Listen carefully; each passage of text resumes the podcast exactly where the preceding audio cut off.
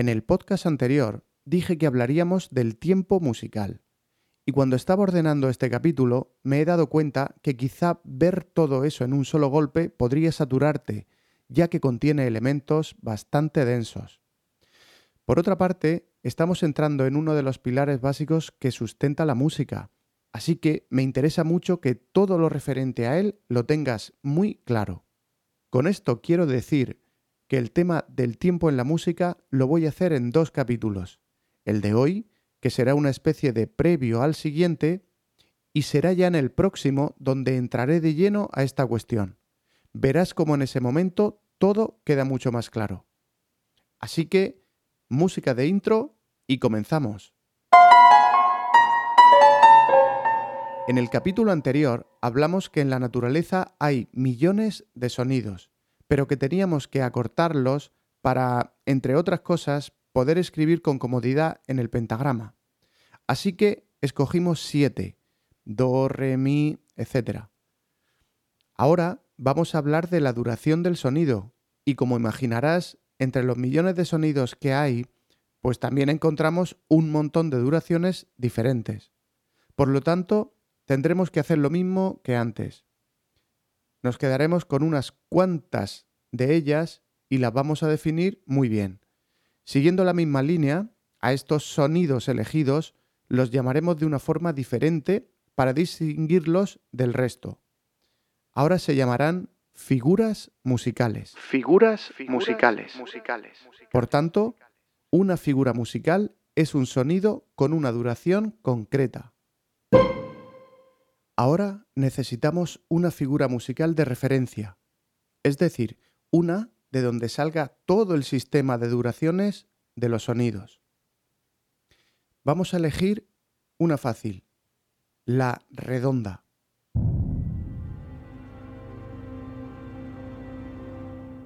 Digo que es fácil porque su nombre y su forma van totalmente relacionados.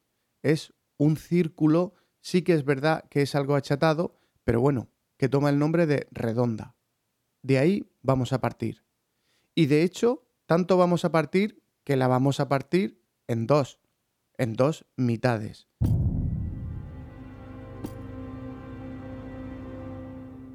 A esas mitades le vamos a llamar blancas. Cada una de esas mitades, cada una de esas blancas, la vamos a volver a dividir por la mitad. Y ahora tenemos dos figuras nuevas. Las llamaremos negras. Por tanto, dos negras duran lo mismo que una blanca o cuatro negras duran lo mismo que dos blancas. O si queremos verlo de otra forma, Cuatro negras duran lo mismo que una redonda.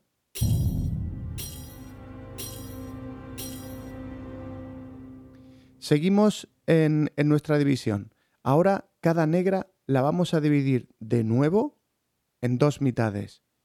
Y a esas nuevas figuras le llamaremos corcheas.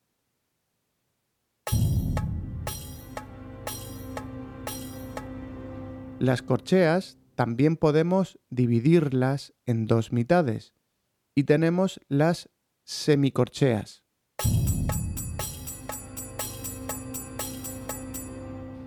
Si seguimos en este proceso, la figura que viene a continuación se llamará fusa. Dos fusas equivalen a una semicorchea. Si la fusa la volvemos a dividir, viene la semifusa.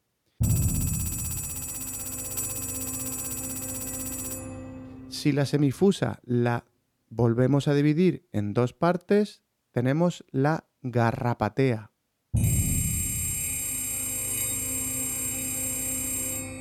Y por último, si la garrapatea la dividimos en dos partes, tenemos la semi-garrapatea.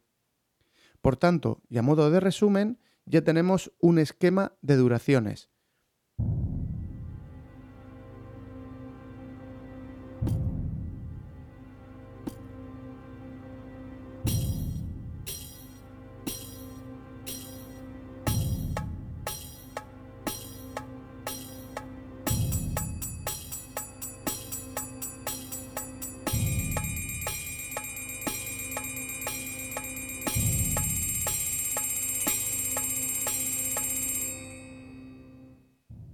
La figura de referencia es la redonda que se divide en dos blancas, cada blanca se divide en dos negras, cada negra se divide en dos corcheas, cada corchea se divide en dos semicorcheas, cada semicorchea se divide en dos fusas, cada fusa se divide en dos semifusas y cada semifusa se divide en dos garrapateas. Finalmente, cada garrapatea se divide en dos semigarrapateas. ¿Te das cuenta? Siempre vamos dividiendo por dos. Es la división más fácil y la, digamos, matemáticamente más perfecta. En la web te dejo todo esto que acabo de explicar, pero de forma gráfica. Verás que es hasta bonito a la vista. Una vez que sabemos el sistema de duraciones de cada figura, tan solo nos quedará decidir cómo se escribe todo esto en un pentagrama. Y para ello tendremos que buscar una representación de esas figuras musicales. Pues si esto antes era fácil, ahora lo es más. Fíjate, la redonda tan solo tiene esa forma redondeada que decíamos. A esa forma le llamaremos cabeza. La blanca, que es la figura que le sigue, tiene la misma cabeza que la redonda, pero le vamos a añadir una línea vertical en uno de los lados. Y a esa línea vertical, a esa especie de palito, le llamaremos plica. La negra es exactamente igual que la blanca, pero con la cabeza rellena. Rellena de negro. De ahí su nombre. Y la corchea tiene un añadido extra. Es una especie de banderita colocada justo, justo a la derecha de la plica y que la llamaremos corchete. Aquí me voy a detener para darte una especie de truco recordatorio. Fíjate que la palabra corchete tiene el sonido che, la ch, al igual que corchea. Por esto, no olvides que la corchea tiene corchete. Si ahora seguimos hacia adelante, llegamos a la semicorchea. ¿Qué tendrá la, la, semicorchea de nuevo? Pues más fácil todavía. Si la corchea tiene un corchete, la semicorchea tendrá dos corchetes. Y así podemos seguir añadiendo sucesivamente. Por ejemplo, la fusa tendrá tres corchetes. La semifusa tiene cuatro corchetes. La garrapatea tiene cinco corchetes. Y finalmente la semigarrapatea tiene seis corchetes. Y con esto ya tenemos todo el sistema de figuras definido en cuanto a su duración y a cómo escribirla en un pentagrama. Vuelvo a recordarte que si quieres tenerlo más claro visualmente, vuelve de nuevo a la página web de Aprende Lenguaje Musical y mira el esquema.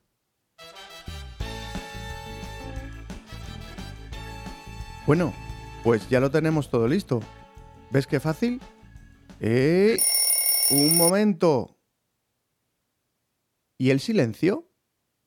¿Te has parado a pensar que tú, por ejemplo, podrías cantar un sonido con la duración de una redonda, pero también podrías estar callado esa misma duración y cantar más tarde.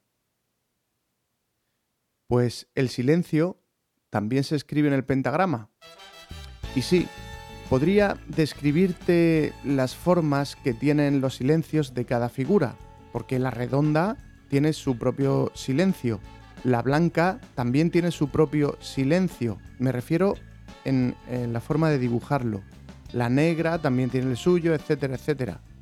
Pero en este caso prefiero que lo veas definitivamente en la imagen sobre los silencios que te dejo en la web de Aprende Lenguaje Musical. Y antes de cerrar el podcast, te voy a resolver una cuestión que casi seguro vas a ver en más de una ocasión. Verás que a veces las figuras musicales tienen unidas las plicas por una barra horizontal. No te asustes, son corcheas. Cuando las corcheas van seguidas de dos en dos o de tres en tres, etc., se sustituye el corchete por esa barra. Es simplemente por tener más claridad de lectura y también por ser más fácil y rápido de escribir. Así que cuando veas, eh, cuando veas dos figuras musicales de esta forma, tendrás delante dos corcheas. Pero, ¿y si tienen, en vez de una, tienen dos barras horizontales? Pues entonces serán semicorcheas. Y si tiene tres, pues serán fusas. Y así sucesivamente. Ahora sí está todo preparado. Como te decía al principio, necesitamos dos elementos para establecer las distintas duraciones de las figuras musicales. Uno es establecer una regla para medirlas y el otro elemento es darle una forma para poder escribirlas en el pentagrama. Ahora solo queda manejarse con soltura con las figuras musicales y por tanto te toca practicar. Vuelve a ponerte delante cualquier partitura y ve diciendo el nombre de las figuras musicales o de los silencios que vayas encontrando. Para hacerlo más pro, puedes intentar decir el nombre de la figura y el nombre de la nota musical que veas. Así trabajarás dos cosas a la vez. De hecho, esto lo tendrás que hacer en breve. Estoy seguro que te vas a sorprender de lo que ya eres capaz de hacer. Y estás tan solo en el principio. En el próximo capítulo cerraré todo lo referente al tiempo. Que no, que no es ese tiempo. Que no es ese tiempo. Y aprenderás de qué forma tan simple se ordenan las figuras musicales y los silencios para que la música tenga un sentido lógico y podamos disfrutarla de una forma absolutamente maravillosa. Me escucharás en el próximo capítulo. Hasta pronto.